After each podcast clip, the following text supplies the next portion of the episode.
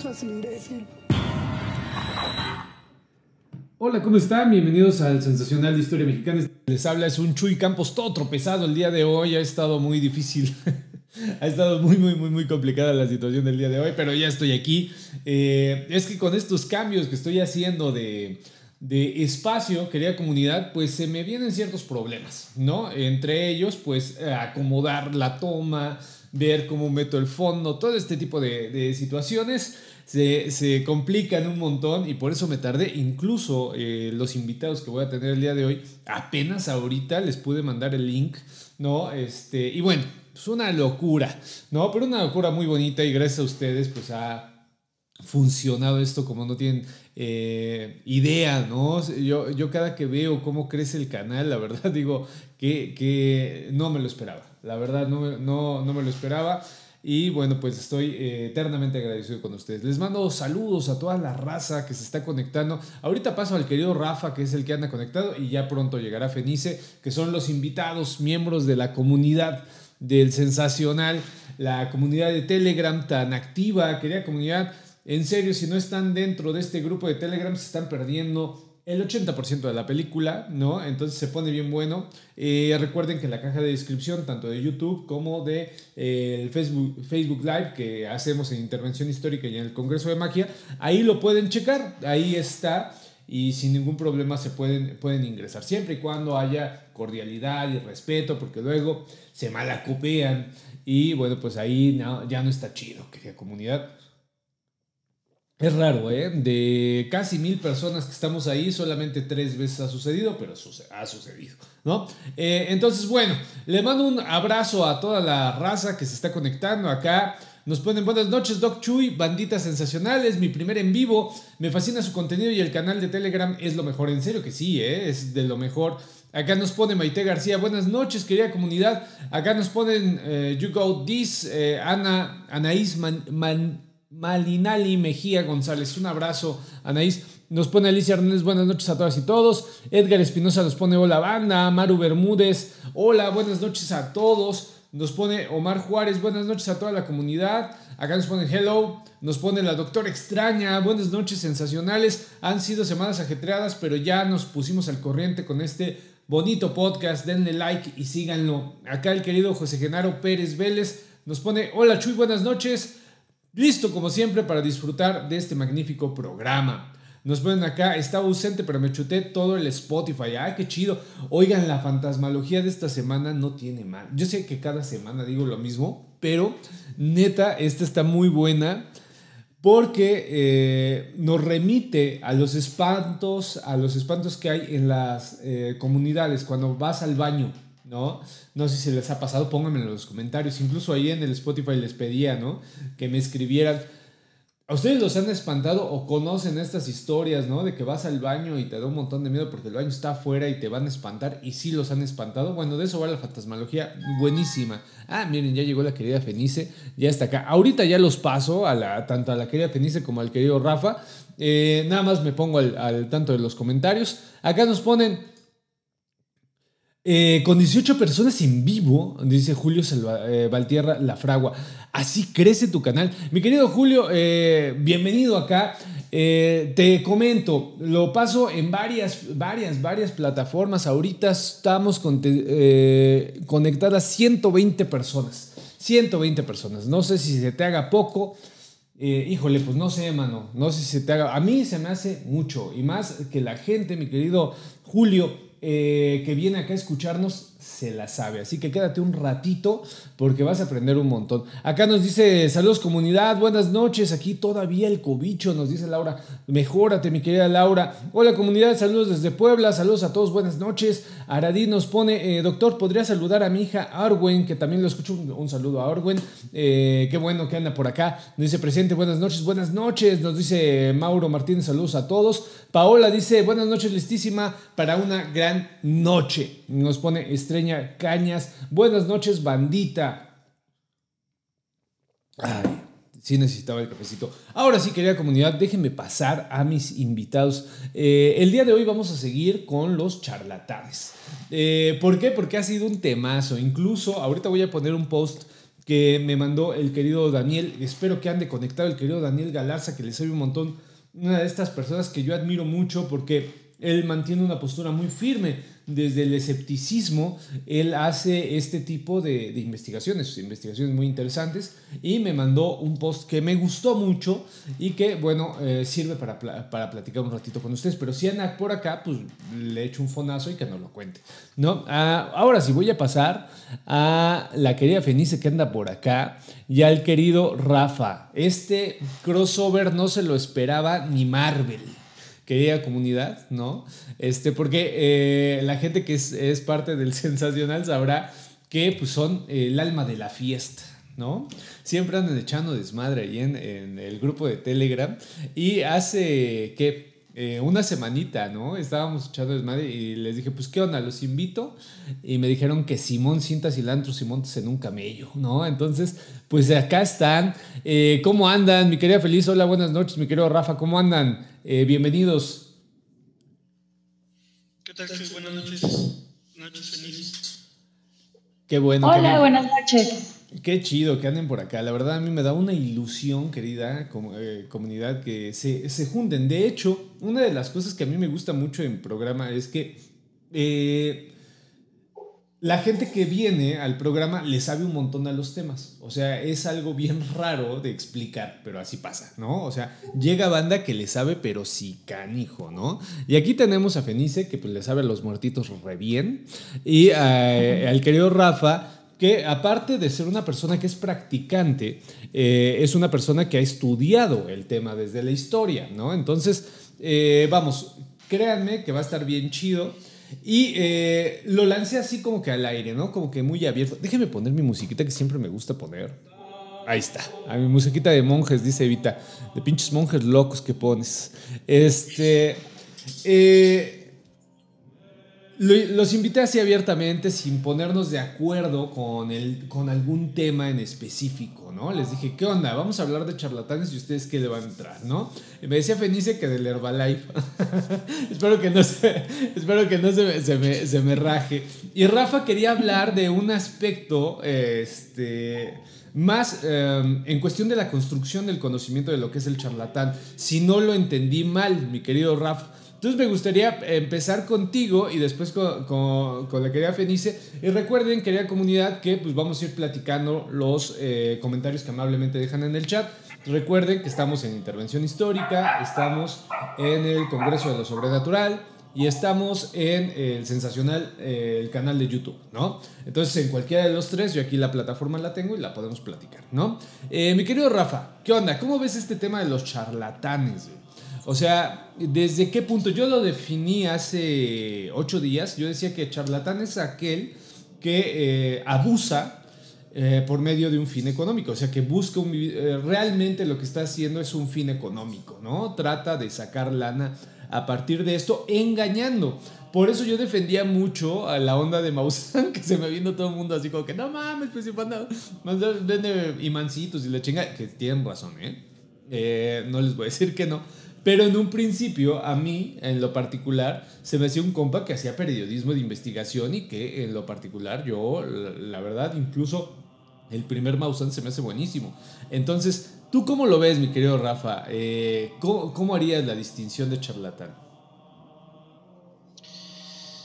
Bueno, eh, a mí me gustó mucho la definición que dice, ¿no? Porque precisamente el charlatán tiene esta onda de que precisamente engaña sabiendo que engaña ¿no? Porque digo, sabe que está mintiendo, como pues hablábamos de Carlos Trejo, ¿no? De todas esas inconsistencias, ¿no? De que incluso gente que dijo que murió, que en realidad estaba viva y toda esta cuestión.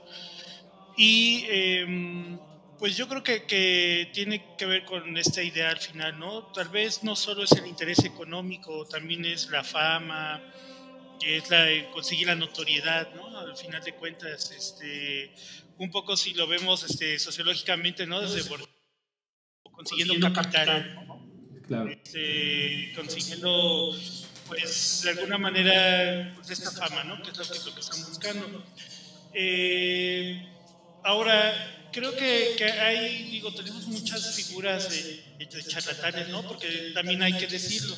los medios de comunicación son especialistas en consagrar estos charlatanes, ¿no? Porque, por ejemplo, ha habido gente que ha intentado como hacer cosas un poquito más serias en todos los ámbitos y eso no los pela, ¿no? O sea, realmente aquí los ponen son a los que en realidad son pues, estafalarios, ¿no? Por ejemplo, digo yo que vivo aquí en Veracruz, ¿no? En Jalapa, Veracruz, pues tengo más o menos cerca Catemaco y no te miento, he visto como cuatro señores que dicen ser los brujos mayores de Catemaco, ¿no? Y entonces cada uno más estrafalario que el siguiente. O sea, el primero era el señor que cada año decía que Luis Miguel iba a morir. Este, un señor barbón, ¿no? Que tenía la tele, de repente otro que salía con pieles de quién sabe qué cosas animales, y acabo de ver otros dos, ¿no? Que también son los brujos mayores, ¿no? Entonces, realmente los medios de comunicación son también los que construyen estas figuras, ¿no? Ahorita pues ya tenemos a la última, este, la Maffer Walker, ¿no? Este, con sus dialectos estos raros, ¿no? Este, yo, yo voy ahí un poco por la idea, eh, eh, bueno, estar reflexionando el tema y pensando un poco, por ejemplo, en lo que decía Villoro, eh, en querer saber y conocer, ¿no? que en realidad siempre eh, todo conocimiento al final es una creencia, ¿no? Digo, al final siempre nos toca eso, ¿no? Entonces, yo creo que esta gente mucho lo que se agarra es precisamente de eso, ¿no? O sea, lo que quieren es hacerte creer, hacerte, eh, pues, para que a partir de ahí ellos construir, ¿no? Porque siempre es legitimar, ¿no? Y bueno, es un poco lo que pasó ahorita, este, un poco lo que me pasó ahorita en estos días, ¿no? En el grupo, de que de que este, pues yo mencionaba de que no siempre tenemos que justificarlo todo con este parámetro positivista de que todo es ciencia y que debe ser científico para valer. ¿no? Eh, y creo que es ahí donde entonces pueden salir las cosas muy mal, ¿no? Y ese yo creo que es el caso de Maussan, de lo que dice el primer Maussan, ¿no? Tan desesperado estaba por mostrar las cosas científicamente, y sus videos, porque no sé si recuerdan, el primer Moxan analizaba los videos. Claro, claro, sí, sí, sí. hacía los acercamientos, no sé si se acuerdan que hasta luego los ponía en infrarrojo, en negativo, y hasta luego te explicaba, no sé si recuerdan eh, no me acuerdo cómo se llamaba el, programa que tenía Maussan, no era el del tercer milenio, era uno que tuvo mucho antes. No, era antes, era antes, sí, sí, sí. Ajá, que, que explicaba hasta cómo se debían tomar, hacer las tomas cuando veías un objeto, no sé si se acuerdan, que si siempre te decía, enfocas al objeto, alejas, este, tomas un objeto de referencia dentro de, del paisaje y así como que te explicaba cómo se tenía que hacer una grabación de un ovni. O sea, todavía como que aquí había esta onda como de tener hasta una técnica, ¿no? Hasta de la ufología. Y, ya después ya no, ya después era el video del caballo este flotando y que si la no sé qué cosa, y ya luego empezó a meter este ese señor, no sé si se acuerdan que lo que era un estigmatizado, este, Giorgio Bon sí, claro. Y este y ya le, valió que eso, ¿no? O sea, la, la, parte científica y todo, pero sin embargo él seguía con la pretensión. Yo creo que mucho el error de esa gente es como querer, eh, querer hacer ciencia de algo que no va a tener esa base ese fundamento. Eh, la última que me acuerdo de Carlos Trejo precisamente es cuando empezó a decir que congelaba fantasmas, ¿no? que ya tenía una metodología para congelar fantasmas. O sea, es ahí donde ya raya, ¿no? Entonces yo creo que sí hay que tener como que esta orden ¿no? de pensamiento, que hay cosas que no pertenecen al orden de lo científico, que no se pueden estudiar de esa manera y mejor los estudias y lo, lo, le encuentras la lógica desde otros parámetros, ¿no? Porque si lo quieres ver todo científico, pues simple y sencillamente pues, no da. O sea, yo creo que este es como un primer momento. Es que yo creo, querida comunidad, no sé qué opina Fenice, yo creo que durante todo este tiempo de sensacional hemos hecho mucho énfasis en ello. O sea, en calidad de historiadores, de antropólogos, de sociólogos, de psicólogos, porque la comunidad, eh, yo insisto, o sea, la comunidad es muy rica en conocimiento, esta comunidad es, es rarísima porque conoce desde varios, desde eh, varios abrevaderos, me voy a escuchar remamón, ¿no? Pero eh, tienen, tienen como que eh, ciertas, ciertas trincheras donde se puede explicar. Y siempre decimos lo mismo, o sea, no es nada más citar a Adorno y a Horkheimer y decir que a partir de la lógica instrumental y todo este tipo de cosas, simple y sencillamente, en primera no lo haría, en mi caso yo no lo haría porque siento que los eh, pongo como que yo soy muy chingón y como yo sé un montón, eh, digo lo que es. Y creo que en ningún momento en el sensacional de historia se ha tratado de hacer eso, ¿no? O sea, se dice, ok, tú tienes tu trinchera, tú explicas eso, se valida, hay gente que te va a creer, hay gente que no te va a creer, simple y llanamente así funciona la vida, ¿no? O sea, no, no es algo que incluso el conocimiento ilustrado haya hecho, ¿no? La vida funciona así en general, el humano es contingente, y a partir de eso, pues explicas, pero la onda es, ¿qué pasa cuando quieres imponer que tú, tú eres la neta del planeta, güey? Y que aparte de eso, tienes que darle, o sea, me, tienes que dar lana porque yo soy bien chingón. O sea, ese es el gran punto del de, charlatán. O sea, para mí ese es el gran punto. Ahora, si el güey te está diciendo desde un principio, oye, yo te voy a vender esto, ¿no? Eh, ¿Sabes qué? Hago este, por ejemplo, yo, eh, siendo un principio había empezado, oigan, hago este programa para la neta para hacerme fan, este, digo, influencer, ¿no? Y este, no me interesa realmente mi contenido, lo que me interesa es que hay un chingo de visitas, ¿no? Que es más o menos lo que hace la mayoría, ¿no? Hay gente honrosa que no hace ese tipo de cosas. Bueno, yo ahí en ese momento dejaré de ser charlatán, ¿no? Porque dije la neta, como iba. Pero ¿qué pasa con estos compas que te venden y te doran la píldora y te dicen que este, vas a bajar de peso con el Herbalife, este Fenice? ¿Qué pasa con estos compas?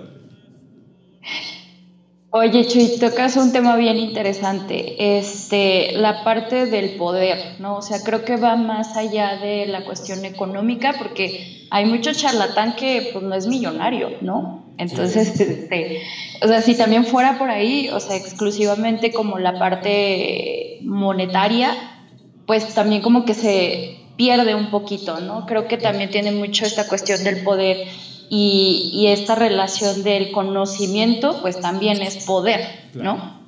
Y hay una cosa que yo estaba echándole un poquito de como que vueltas al tema, ¿no? Y hay una cuestión bien curiosa. Eh, estaba buscando como los charlatanes más famosos de México, etcétera, y si no es que todos los que me aparecieron o así como que estuve buscando me llevaban a hombres, ¿no? Entonces era como hombres, hombres, hombres, hombres. No estoy diciendo que no existan mujeres que sí sean charlatanas, ¿no? Pero no sé si se les ha dado más luz a los hombres. Tampoco digo que sea bueno que existan más mujeres charlatanas, ¿no? O sea, no voy por ahí. Pero sí me llama la atención, ¿no? También esta cuestión como de estas relaciones de poder, ¿no? También en, en, la charlatanería, ¿no? Y, y, también con este machismo, no sé, fue como que súper curioso y dije, sí es cierto, a veces hasta las relaciones de género en esto, ¿no? Implican otras, ¿no? O sea, van como más, más, más de raíz. Y en ese sentido, pues precisamente veía que estos charlatanes eran mayormente denunciados por cuestiones de, pues, abuso sexual, ¿no? Entonces eh, no sé, como que también ahí me llamó mucho la atención. Dije, es que no siempre es la cuestión monetaria, ¿no? O sea, va más allá. Entonces, eh, dije, qué bueno que tocó esta parte como del, del poder y, dije, creo que es buen tema para ponerlo aquí en, en la mesa, ¿no? Sí, sí, súper interesante. Voy a volver a esto, mi querida Fenice, pero vamos a darle movimiento a los, a los comentarios. Aquí mucha raza nos está mandando buenas vibras, ¿no? Daniela, nos dice que lista para escuchar. Acá, saludos desde Odessa, Texas. Acá nos ponen, si no inventes en prepa, eh, Wamex me pasó, envío el relato de los, de los espantos en el baño, ¿no? Eh, eh, compañero Julio, aquí somos legión diversificada, ¿no? Ponen acá. Elsa Vega dice, sí, en mi casa mis abuelos paternos, el baño estaba afuera y tenías que salir al patio, tocaron la puerta y todos estábamos dormidos. No, hay qué pinche susto con esto de los baños afuera. Yo no sé qué mente perversa, güey, dijo, hay que poner el baño afuera, güey, ¿no?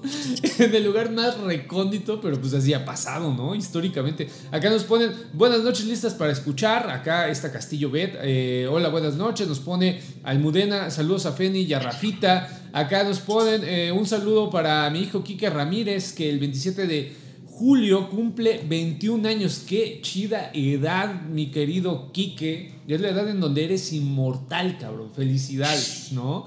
Este, nos ponen acá. Hola, Doc, la querida Bárbara. Qué chido que llegue el domingo. Qué chido que estén Rafi Fenice. Programazo, abrazo a los tres. Eh, acá Abraham Osorio nos pone saludos. Buenas noches, Chuy. Buenas noches a todos, nos dice Cristina, Hitomi Kansaki. ¿Se escucha con eco? Sí, estoy alejado del micrófono. Mira, si me acerco mucho, ya no hay tanta bronca, pero no lo voy a hacer porque si no salgo de cuadro y no voy a poder platicar chido con, con esta Fenice y con el querido Rafa. Fenice, me lleva la chingada. Ya te he entrevistado tres veces y sigo. Este, nos dice, este, buenas noches, aquí andamos, Mario Rodríguez. Un gusto conocer a Fenice y a Rafael, los he leído en el grupo y sus temas son muy interesantes, nos dice Daniela. Eh, el payaso de la Toledo y sus encuentros con brujas bien montados. Aquí ya nos están dando un, ejemplo de charlatán. Buenas noches, profe. Nos ponen el Elegio Online. Hola, Chuy. Aquí lista. Sabrina Sabrov, cuando era Cazafantasmas, pues un clasicazo. Hasta hicimos un pequeño videito de cuando le quitan el espíritu chocarrero que traía. Nos pone este José Manuel Romero. Dice: Buenas noches a todos. Mi, mi primer en vivo. Nos ponen acá. Bienvenido, José Manuel. Acá no se escucha bien el invitado. Eh, el charlatán es defraudador jurídicamente, así lo considero. Se oye superviciado. Buenas noches al mejor programa. Trae mucho eco la transformación. Acá dicen que traemos eco. Déjenme ver si no es la misma tarugada que siempre pasa. ¿No? Pero, pero creo, que, creo que no. Creo que en esta, en esta ocasión no es eso. Este. Nos dice que trae buen eco, traen eco. Híjole, no, no, me, no me percaté. Espero que eh, se pueda solucionar. Ahorita ya lo estoy solucionando, querida comunidad. Eh, acá nos ponen. Ya que. Acá nos ponen. Eh, viciado, no manches, Carlos Trejo, nos ponen acá, perrito de la calle. El aferrarse a lo científico es como la persona que justifica todo con la fe. Al final somos humanos. Eh, una raza joven apenas consciente de su existencia hace unos miles de años y el universo lleva millones de años de existir. Falta conocer mucho y aún así conocemos mucho. qué bonito comentario. Acá nos ponen, eh, eh, Carolina, saludos desde la tierra de los aluches. Doctor Chuy, Feliz y Rafa. Hola, buenas noches, dice mi señora madre. ¿Cómo le va, señora madre? Hola, buenas noches, dice Laura Mendoza. Maribel dice, coincido que no se trata solo de dinero, pienso en la charlatanería académica. Uy, no, ni le muevas, mamá. Ni le muevas, porque a mí me ha tocado ver a cada valedor que dices, híjole. No, bueno, a mí me ha tocado que me plagien así, o sea, de que yo estoy en el congreso, me invitaron, en una ocasión me invitaron a un congreso y estaban hablando de mi tesis. O sea, estaban hablando de mi tesis, pero con el nombre de otro güey.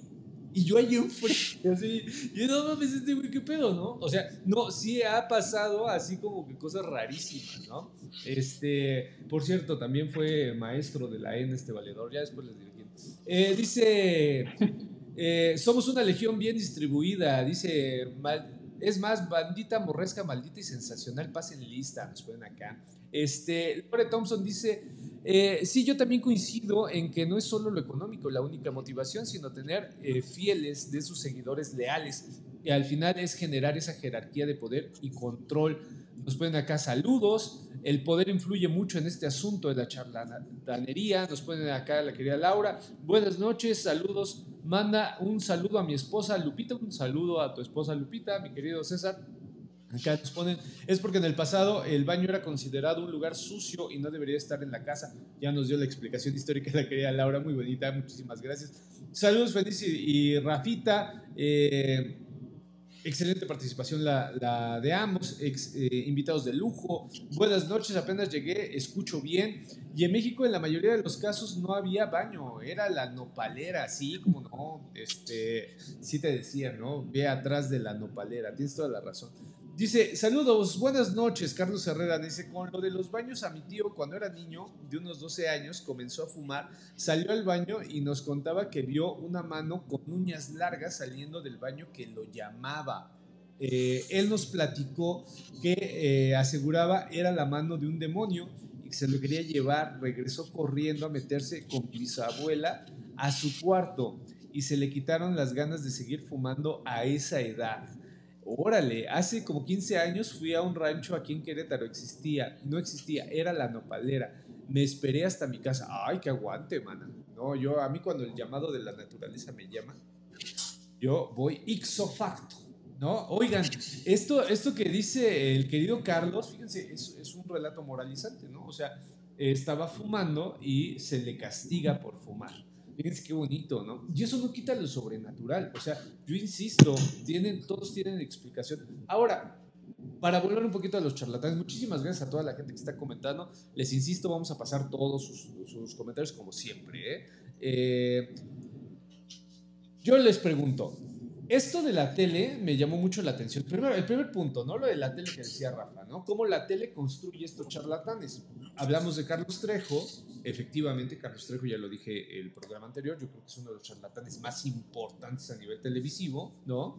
Eh, después, eh, por ejemplo, Maussan, que eh, yo insisto que para mí no es, no es, charlatán, pero dice, es charlatán, ok, también construido en la televisión, ¿no? Y así nos podemos seguir hasta llegar al, mismo Alfredo Adame, ¿no? Con su famosa mesa de Adame, que era un desmadre, que era en la mañana, que era un montón de tíos borrachos peleándose, ¿no? O sea, no había como que eh, un concierto, luego ni siquiera sabías de qué chingados estaban hablando, ¿no? Nada más estaban peleando ahí. Y, y bueno, se construye esto a partir de la televisión. Ahora, en redes sociales también se construyen charlatanes. Ahorita hay un boom de charlatanes, ¿no? ¿Qué es lo que hacen? Van a lugares, lugares oscuros y dicen que están viendo cosas. Güeyes vestidos que eh, evidentemente no, no son más que personas actuando un personaje, ¿no? Salen ahí y bueno, pues lo venden como si fuera algo eh, completamente cierto, ¿no? Ahí está la charlatanería, por ejemplo, ¿no? Pero ahorita lo que decía Fenice, no sé si eh, en redes sociales también pase lo mismo de que sean puras puros hombres o que sean mayoría, en la mayoría de los casos sean hombres. Lo que sí estoy seguro, Benice, y también sería cuestión de platicarlo, es que eh, aquí se ve como la mujer, cuando es un asunto de poder, es relegada inmediatamente. O sea, eh, estaba desde la época en donde se empieza a construir la idea de brujería, que es la época colonial, estaba esta idea de que la mujer era menor de edad, que la mujer no tenía como que la fortaleza espiritual del hombre, ¿no? Tenemos varios casos, hay un libro de Antonio Rubial que yo recomiendo mucho, que se llama Profetizas y Solitarios, que habla de los ermitaños y las alumbradas, las beatas, y cómo la, a la beata era muy raro que se le tomara en cuenta, ¿no? A pesar de que ella decía, ¿no? Tener el mismo contacto y que en muchos de los casos eran, eran personas cultas, muy cultas sobre la religión, ¿no? Entonces aquí vemos cómo se está jalando esta, esta situación del machismo hasta en niveles eh, eh, pues ya de cultura pop, ¿no? La cultura pop está muy, muy presente. ¿Qué está pasando ahora con estas personas que hacen su ejercicio de manera integral? Es decir, que no buscan la idea de lucro ni de engañar, sino que buscan generar conocimiento o en su defecto, otorgar conocimiento. Yo en, ese sentido conozco varias personas ¿no? que eh, incluso dejan de eh, cobrar. Conozco una amiga eh, que lee las cartas y que deja de cobrar solamente por el problema moral que genera en ella que piensen que es charlatana. ¿No? O sea, que dice, no, yo prefiero eh, aventar las cartas y que en ese momento la persona, si se siente eh, satisfecha con mi lectura, que es una interpretación, o sea, las cartas, yo lo manejo así, o sea, para mí es una interpretación, una lectura de la persona a partir de arquetipos, para mí, ¿no? Eh, y lo hacen, te, hacen la lectura. Y dice esta chava, yo prefiero no cobrar y que la misma persona diga, güey, te doy 100 varos, 200 varos, 300, no lo que, lo que le quiera pagar a cobrar, dice, porque inmediatamente me pasan del otro lado del rebaño, güey. O sea, si yo empiezo a cobrar, eh, me pasan al otro lado del rebaño. Entonces, las personas que tienen este tipo de conocimientos, personas que, por ejemplo, por medio de las cartas, te pueden hacer un análisis interpretativo que se puede incluso tomar como prepsicológico o psicológico o alternativo a la psicología, pero que es un tipo de conocimiento. Las personas que eh, tienen eh, conocimientos de botánica, eh, entonces no pueden cobrar, serían charlatanes. Esa es, una de las cosas que a mí me, surge como que un poquito de, em, pues sí, la venita de preguntarles a ustedes, porque yo sí tengo conflicto con ello. O sea, en un principio yo pensaba que todo aquel que cobraba era charlatán. Les voy a ser muy honesto, estoy hablando de hace 20 años, ¿no? Cuando empecé a estudiar este tipo de cosas. Yo decía, no, es que el compa que está ya cobrando una feria, para mí es un güey que ya está haciendo charlatán. ¿Ustedes qué opinan? Yo ahorita ya cambié mi posición, ¿eh? Ya no, ya no pienso. Pero ustedes ya no estoy económico. sí, no, yo, yo soy de la idea de, pues si tienes el don y estás seguro y te ha funcionado y la gente realmente te lo reconoce, ¿no? De, de cierta manera y todo. Digamos como que eh, un periodo de prueba, ¿no? Yo así lo veo, yo así lo haría, ¿no? Este, y también de igual forma, ¿no? Que dices, pues, si hay alguien que, que, quiere apoyar en ese sentido al principio, pues está chido, pero tú también puedes poner tu cuota, ¿no? Si tienes el don, úsalo, ¿no? Claro, claro. Pero que realmente, pues, sí sea, ¿no? Pero ahí está el detalle, cómo saber que sí es o que no es, ¿no? Entonces, eh, yo también tengo esa disyuntiva creo que ahí sí, Chuy, aventaste la pedrada muy cañón. es que, es que... Y creo que en ese sentido ahí sí le puedo pasar la, la, bola a Rafa, ¿no? Que está como mucho más metido, sobre todo en, en un lugar, ¿no? Donde tiene un montón de, de gente, ¿no? Que se dedica tanto a la charlatanería como que realmente tiene el don y ha estudiado también eso. Este, pero creo que ahí sí le echo la bolita a Rafa. Pero sí, igual, si yo tuviera ese don, ¿no? Pues pondría mi cuota, o sea. Hay que nos pongan en los comentarios que Sin problema. ¿Tienen el don, ponen la cuota o lo hacen así? Esta, esta chava, eh, no voy a decir el nombre por esta responsabilidad antropológica, ¿no? Que tenemos del informante. No le pedí permiso, no puedo decir. Pero esta chava me decía que era mucho más importante para ella decir, a ver, güey, para mí es mucho más importante mi credo a que digan estos güeyes, ay, no, eh, es que está cobrando y por lo tanto es charlatana. O sea, a ese nivel de problema moral eh, está con estas personas. Es muy eh, ambiguo decir esto del don, porque volvemos a lo que Rafa ponía en un principio, ¿no? Desde la lógica instrumentada dices, pues, ¿cuál don, güey? O sea, esto no puede pasar. ¿Por qué? Porque no es demostrable, ¿no? Pero desde lógicas alternas, eh, lógicas que también son reales, que están viviéndose en el espacio contingente que nosotros llamamos como realidad, pues sí que pueden pasar, ¿no? O sea, sí que pasan y que incluso generan relaciones. A ver, mi querido Rafa, ya que te aventaron la bolita, ¿tú cómo ves este pedo, hermano? ¿Cómo, cómo lo, lo puedes analizar o qué opinión te merece? Bueno, yo lo voy a hablar desde mi, mi, práctica, ¿no? Digo, para los que no me conocen todo, yo soy practicante de religión yoruba, soy sacerdote de religión yoruba, soy babalao.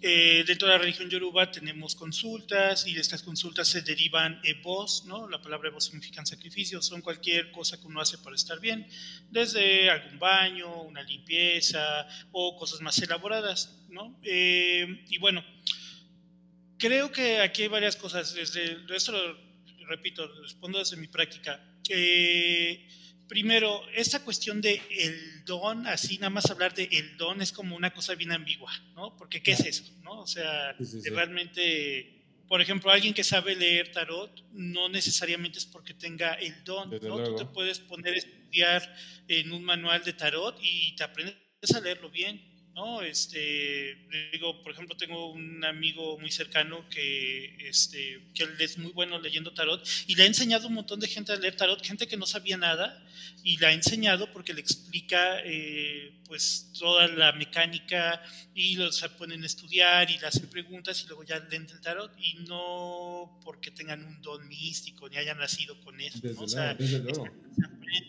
¿no? Eh, por ejemplo, desde, desde IFA y desde OCHA, regla de OCHA, ¿no? lo que la gente mal llama santería.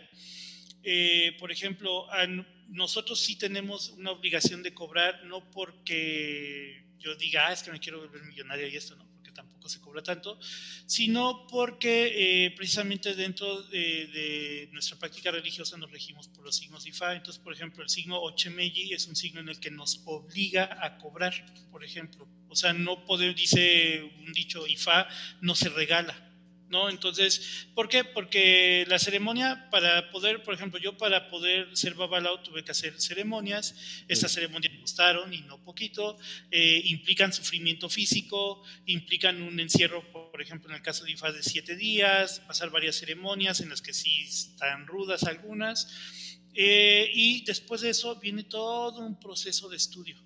O sea, y es un estudio que no terminas. Hacer un babalao, yo lo comentaba hace unas dos semanas más o menos, tiene que estudiar tanto como estudia eh, un cardenal o como estudia un rabino o como estudia cualquier persona de cualquier este, religión que tenga que ser un doctor. ¿no? Entonces, en ese sentido, todo ese tiempo de estudio, dedicación, etcétera, pues sí también implica esto, ¿no? Además que tú no te pudieras dedicar a esa parte si no tienes como un sustento económico por ejemplo, en mi caso, pues yo no vivo de la religión, ¿no? Pero este, sí, FAME dice, tienes que recibir algo a cambio, ¿no? Yo incluso, pues de hecho, sí consulto a veces personas que llegan muy mal económicamente, no les cobro nada y ya les digo, un día que puedas, ¿no? Digo, no lo hago por eso, pero sí me veo, pues, ¿no? Entonces yo creo que sí hay como que retribuir un poco, ¿no? Ahora, en el caso de los yerberos, estas personas que, que, sí dicen que como que nacieron con el don de curanderos y todo, yo sí he visto que muchas veces dicen, este, no, pues no me den nada o déjenme lo que quiera, ¿no? Eh, pero yo creo, yo desconfiaría sinceramente de alguien que me diga no te cobro nada. No, porque entonces tal pareciera que entonces lo que la persona te está haciendo pues no vale nada. ¿no? Y te lo digo porque yo incluso a veces he consultado a personas diciéndoles, no, no me pagues nada, y luego son las personas que menos siguen los consejos, que menos hacen después los EBOS, que luego mandan más a la goma que los que sí pagaron, ¿no? Entonces, hay una cuestión ahí como de psicología inversa en la que cuando sí te costó, entonces sí lo valoras, ¿no? Digo, desgraciadamente le damos un valor muy importante al dinero, entonces pues este, digo, yo no vería como charlatán eso. Ahora, obviamente, hay que, hay que ver cuánto, ¿no? Porque, por ejemplo, hace poco me llegó un chavo que le cobraron como 10 mil pesos por una obra, que lo llevaron al mar y le hicieron una tontería, ¿no? Que fue que le empezaron a untar un pastel en el cuerpo. Eso no tiene ningún sentido dentro de la religión ni nada por el estilo. Pero, como hay obras que llaman dar cuerpo, sí que divertido. Pero como hay ¿cómo se lo quitaron? darle de comer al cuerpo. Ay, no, no, ahorita te voy a contar algo horrible de eso de charlatanes. Este, como, como le ya, hay unas obras que se llaman darle de comer al cuerpo, pero eso implica un sacrificio de un animal y que te bañas en la sangre del animal, ¿no? Entonces, eh, pues esta persona yo creo que medio escuchó eso y se hizo pasar por santero y entonces le untó el pastel en el cuerpo, ¿no? O sea, entonces, pues imagínense. Ahora, este, un poco de lo que decía Fenice y que es así importantísimo eh, hay tener mucho cuidado, ¿no? Por ejemplo, si alguien va a recurrir a un santero, un babaló, lo que sea, aguas, no hay evos sexuales, no hay obras sexuales, ¿no? Se los digo porque ahorita que me dices, ¿cómo te lo quitan del cuerpo? Eh, supe gente en México que, por ejemplo, un tipo bañaba a las chavas en miel diciéndoles que era como para que su vida se endulzara y que atrayeran chicos, todo, y que el tipo, al final de que las bañaba en miel, les dijo que parte de la obra era quitarles la miel con la lengua, o sea, súper loco el tipo, ¿no? Y otras cosas que la verdad me da pena decirlas, pero realmente sí hay muchas cuestiones que llegan a ser un abuso sexual. Entonces, aguas con los charlatanes. Cuando les digan eso, váyanse de ahí. Es que sí hay que tener, sí, desde luego, hay que tener mucho cuidado con este tipo de raza, porque justo empiezan con este tipo de estridencias. Yo, yo sí lo podría denominar como, son estridentes, porque realmente un güey que está haciendo un servicio, ya sea religioso, ya sea esotérico, que también es parte, se podría leer perfectamente como religioso, eh, o de otro tipo, eh, cuando empieza con estridencias, yo creo que sí hay que tener como que un momento de meditación, ¿no? Decir, bueno, a ver, ¿en qué me está beneficiando este compa? ¿no? Porque justo también grande, eh, la gran desventaja que se tiene cuando se le da poder a alguien como eh, estas personas, personas que tienen este carácter pues de, ventajosos, digámoslo de cierta manera, es que terminan haciendo sectas, ¿no? o sea, terminan haciendo cosas súper, súper rudas, ¿no? Entonces, sí hay que tener como que mucho cuidado con estos compas. Y, por ejemplo, en el caso del tarot que yo mencionaba hace rato y que ahorita Rafa decía, hay gente que ni siquiera tiene el don. Es verdad, o sea, el mismo Carl Jung ah, tiene un estudio sobre el tarot magnífico que si tú lo lees, te sirve de muchísimo porque te está explicando los arcanos mayores desde la idea del arquetipo. ¿Y qué pasa? Pues que tú puedes leer el tarot a partir de eso. ¿no? Y que, bueno, hay mucha gente que lo hace de esa manera, ¿no? O sea, hay gente muy clavada, por ejemplo, en el Congreso de Magia tenemos al querido Vladimir, Vladimir es una de estas personas súper clavadas en el tarot, tenemos personas, eh, como es mi caso, que lo hacemos desde un lado un poco más, eh, pues sí, más consciente en esta onda de entender cómo la mecánica no es tan vivencial, sino es más experimental. Hay gente que lo hace con el afán de generar lana, que tampoco está mal, pero la situación es que a, final del día, si tú ya lo estás haciendo con ningún tipo de, reparo en fregarte al otro, nada más para que te dé lana, güey, ahí está muy cabrón. Y, eh, y, también esta idea de poder que dice Benice y que no hay que quitarla. Eh, hay gente que lo hace para tener poder con el otro, Entonces eh, es, es, interesante también hacer la lectura, ¿no? Este güey me está untando miel y después dice que me la va a chupar. Pues no, o sea, eh, desde ahí ya está hablando de que es un compa que pues por lo menos uno o dos tornillos le faltan, ¿no? Por ejemplo, Bárbara nos pone acá, yo creo que el charlatán es eh, el que genera una ganancia a través de engañar vendiendo su conocimiento, un conocimiento que no tiene, o que yo agregaría, mi querida Bárbara, yo agregaría que si tiene, lo tiene de manera tergiversada, o sea, de una manera enfocada a sacar lana. O sea, puede que tenga conocimiento, ¿no? Hay casos de, gente que hacen sectas que realmente conocían mucho del tema, pero que todo lo encaminaron a, a, fregarse al otro, ¿no? Que también puede ser. Aarón García nos comenta, hola Fenice, Chuy y Rafa, me parece increíble eh, el aún escuchar por la radio publicidad de los, clásicas, de los clásicos charlatanes del pare de sufrir, lo que lamentablemente eh, supone que debe de haber todavía clientela, ¿no? Y vaya que hay, mi querido Aarón. O sea, ese es el gran problema, es que hay eh, generalmente en las poblaciones hay poblaciones vulnerables, güey. Entonces, te empieza a ir de la fregada. No tienes ningún tipo de, forma de salir adelante. Y eso, eh, igual es un exagerado, pero es el día a día de muchas personas y no tienes el conocimiento. Hay gente, me, ha tocado Fenice, Rafa, querida comunidad, que eh, pues ya tiene una carrera, ya tiene cierto bagaje, ¿no?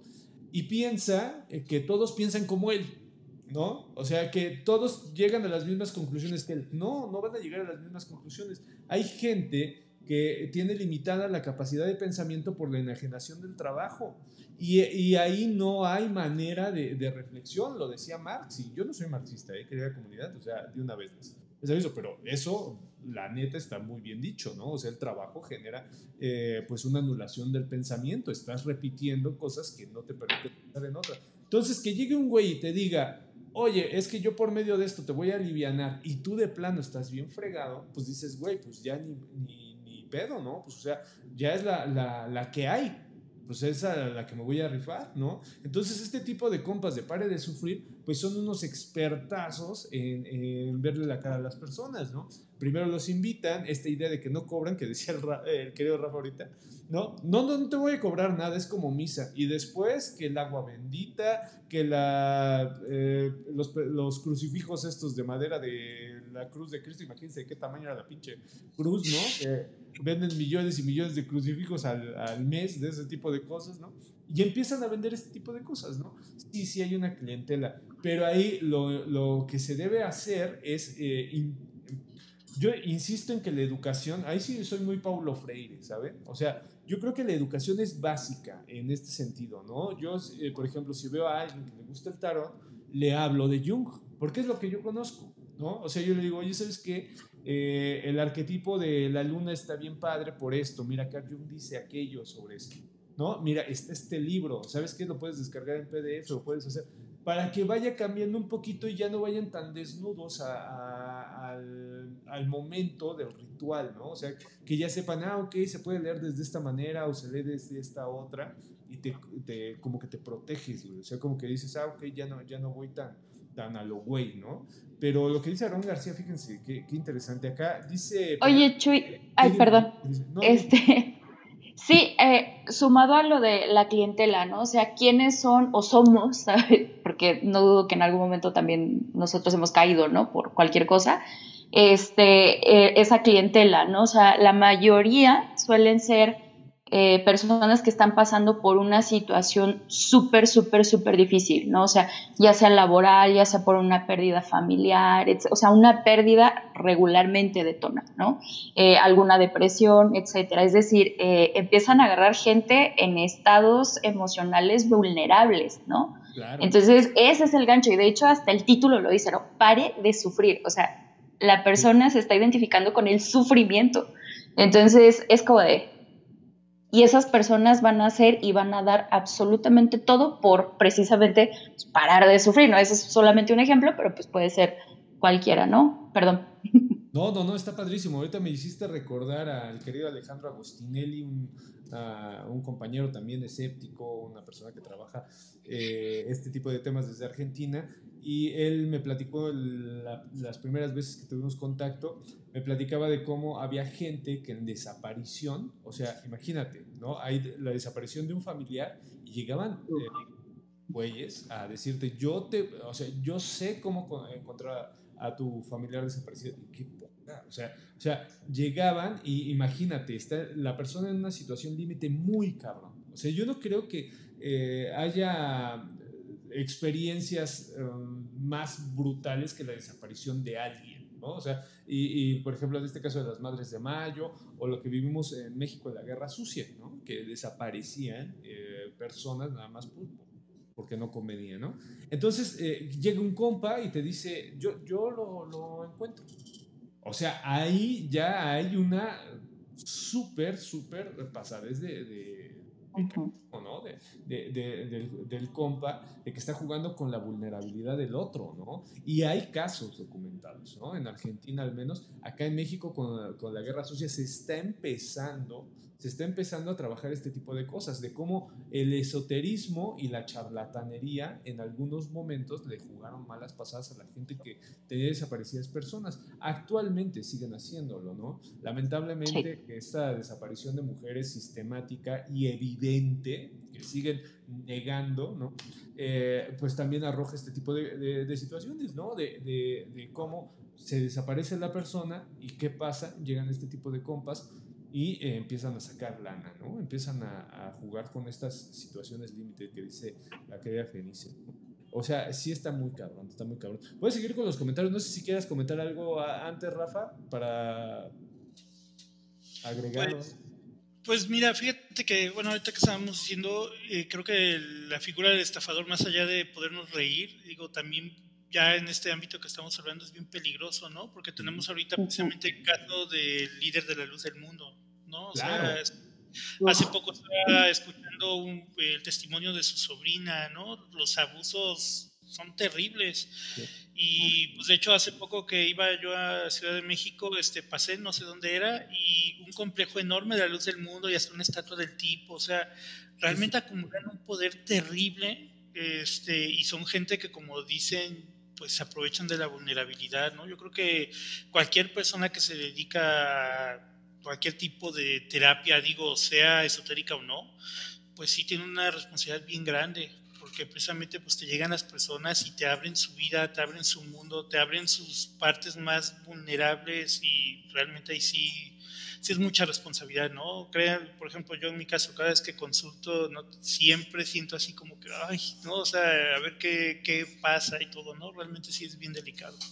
Claro, claro, claro. Y esta situación ahorita que estás comentando, fíjate, hay bueno, ciertas eh, cosas que te hacen eh, leer qué tan charlatán o qué tan no charlatán es la persona.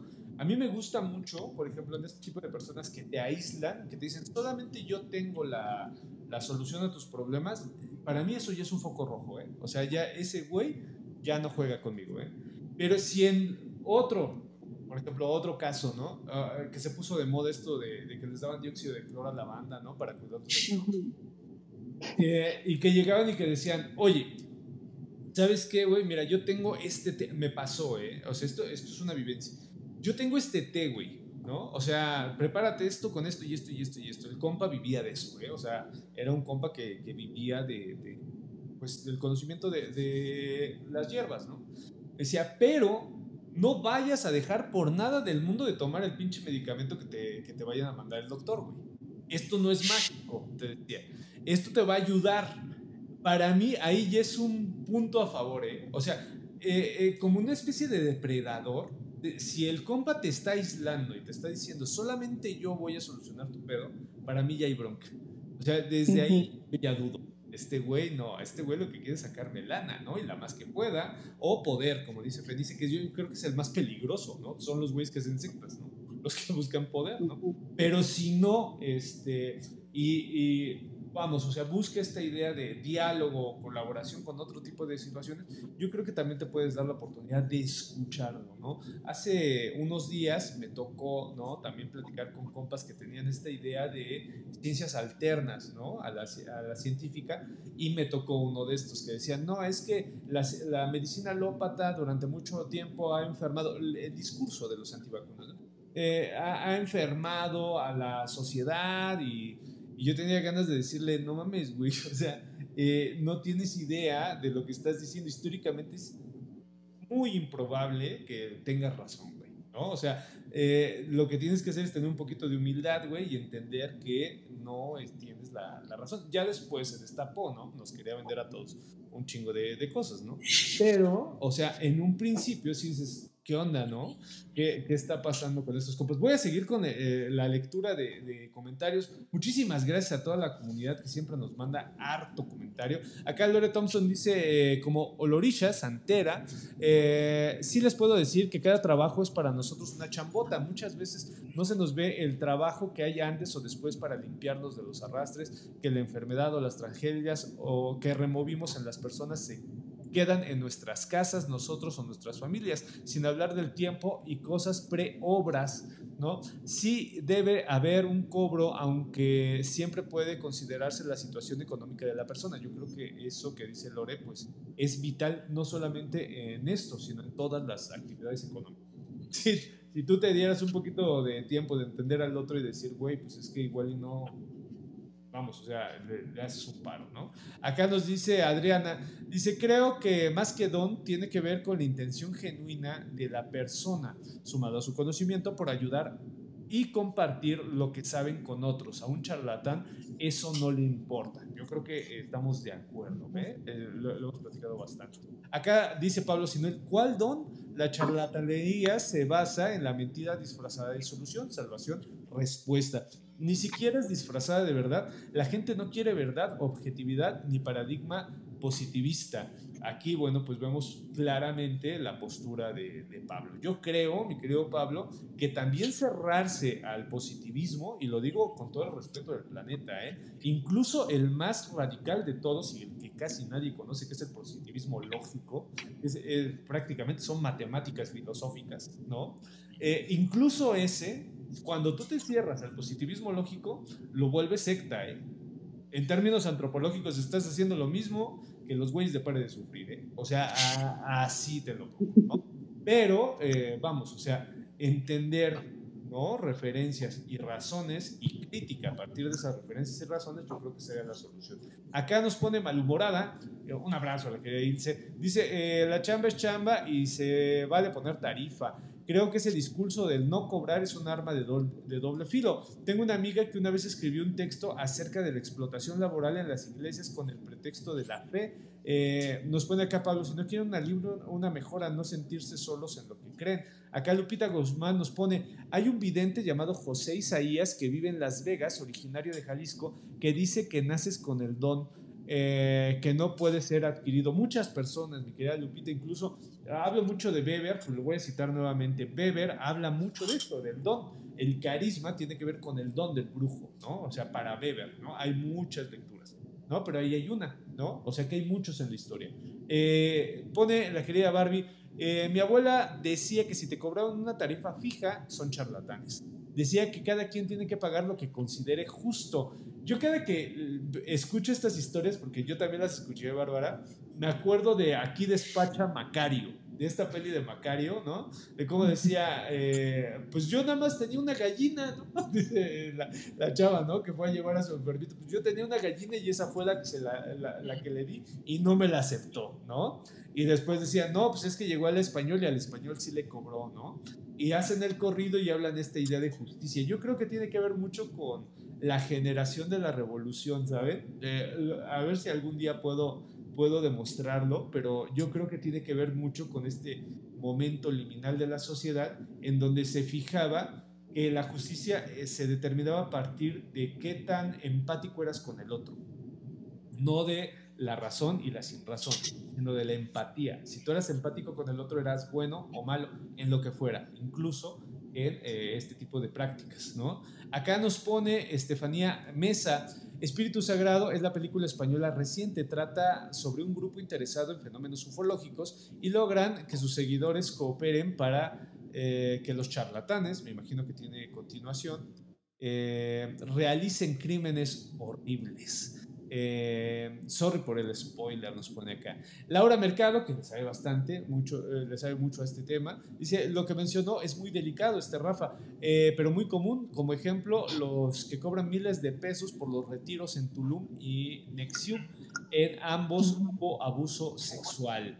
Acá nos pone José Genaro, ¿cómo se consideraría Alejandro Jodorowsky? Híjole, híjole, que con la pregunta, mi querido José, a ver, ustedes eh, se, aventuran a, una, respuesta. Es que lo de, lo de Jodorowsky toca muchas... Ah, muchos palos, ¿saben? O sea, e, es, eh, para mí ya van tres veces en los tres programas que he evadido la pregunta porque se me hace muy compleja de responder. Eh, lo más evidente... Uy, divide... ¿Qué? Este, Puedes aplicar aquí la de divide y vencerás. Tú sabes, cuidado con lo que digas. No, de, hecho, todos estos programas, le, comentaba a Daniel Galarza, que me mandó un post muy bonito, ahorita lo voy a leer. Eh, le comentaba que la trama de estos, de estos, de estos podcasts fue generar un sí o un no. Este es sí o no es eh, charlatán. La vida no es así jamás, ¿saben? O sea, eh, no hay sí sino bien definidos. Entonces yo lo hacía pues como abogado del diablo, ¿no? A, final de cuentas lo que quiero generar crítica. Pero en cuestión de Jodorowsky es que es muy complejo porque el compa se mete en psicología, el compa se mete en arte, el compa se mete, o sea, en, varios, en varias cosas. He tenido compañeros antropólogos que dicen que tú hablas de antropología con Jodorowsky y sabe el cabrón, o sea, Ah, vamos, o sea, es muy complejo. Mi querido José Genaro, yo creo que es momento, después de tres programas, de decir, no estoy preparado para responder esta, esta pregunta, porque está muy compleja. Pero lo voy a estudiar más a fondo. Eso sí, lo puedo estudiar. Lo que sí te puedo decir es que el conocimiento esotérico de Jodorowsky, manejado principalmente en sus películas, es exquisito. ¿eh? O sea, es un compa que sabe, o sea, no tienes idea de, lo que sabe. Ahora, cómo lo aplique, pues ya su bronca, ¿no? Pero eh, de que sabe, híjole, el compa sabe bastante en aspecto esotérico.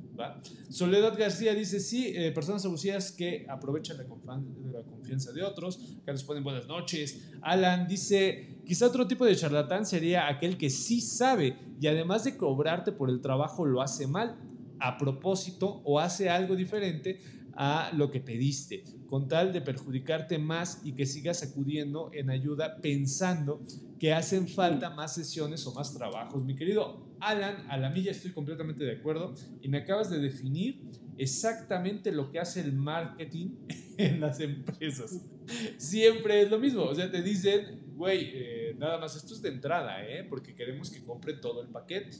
Y después te hacen, vamos, o sea, eh, vemos eh, en cada momento, en cada programa, yo estoy más eh, convencido que entre más te acercas al capitalismo en las prácticas esotéricas, más charlatán te conviertes, porque lo que me acabas de decir, lo escucha un güey de marketing y dice, ¿y?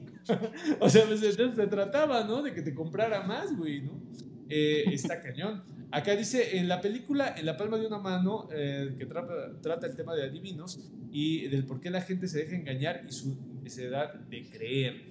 Dice, además de eso, Fenice, nos educan creyendo que somos responsables de nuestros destinos. Si te accidentas es que Dios te castigó. Si apruebas el examen, gracias a Dios, uno vale madres, pues, la querida Barbie. Acá dice, hola, esto de los charlatanes me recuerda a los coaching. Oigan, hay que parar aquí. Tiene toda la razón Laura y nos íbamos a hilo sin hablar de los coaching. ¿eh?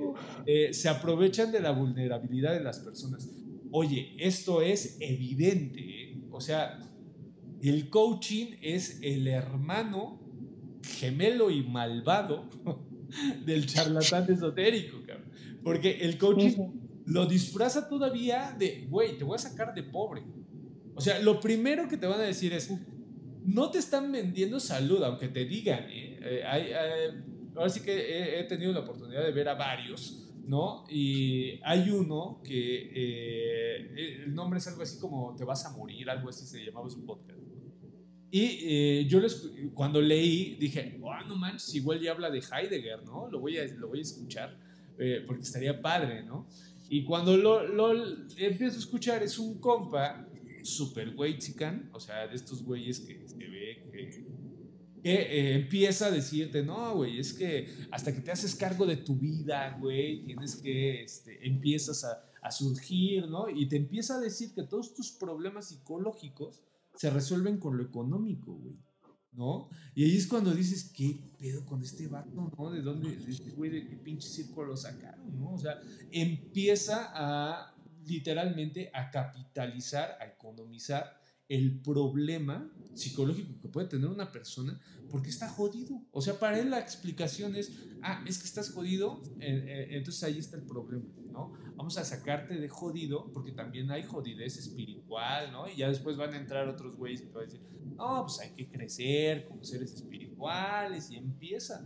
Todo tiene que ver con, con esta onda de lo económico. Bueno, pues el más conocido, el Máster Muñoz, ¿no? Que eh, llega este Diego Rusarín, que también... Diego... Ajá. Dicho sea de paso, tampoco, lo vendieron así como si fuera eh, el Hannah Arendt de nuestra generación, ¿no? Eh, así como que, wow, ¿no? Digo Rosario, que tampoco traía nada en el morral, o sea, tú te avientas una pachipeda ahí en, filosofía y letras y hay como 4 millones de Diego Rosarines. Y, este, y el compa pues, le, le, dio una pinche arrastrada, porque eso sí lo vemos todos. Y bueno, pues ahí terminó ¿no? la situación. Pero antes de eso, había millones de personas ya suscritas a su canal, güeyes que, que, repetían esta situación del coaching. ¿Ustedes qué piensan de este tipo de, dice ¿Ustedes qué piensan? ¿Sí, ¿Sí están de acuerdo conmigo de que es el hermano y malvado el coaching? Cañón, o sea, es la versión blanca, ¿no? O sea, no sé cómo decirlo, o sea, con esta versión lavada, ¿no? Y eh, híjole, creo que sí corresponde también mucho a este pensamiento de eh, el pobre es pobre porque quiere, ¿no? Y la clásica de es que no existe la pobreza, la pobreza es mental, estos coaches de vida que te dicen, no, claro, yo soy una persona que, que tiene un techo de lámina y no sé qué, o sea, dices, por Dios, ¿no? Eh, eh, a mí me, me causa mucho conflicto porque precisamente ese tipo de cosas terminan haciendo unas grandes sectas y cometiendo un montón de delitos a la larga, ¿no?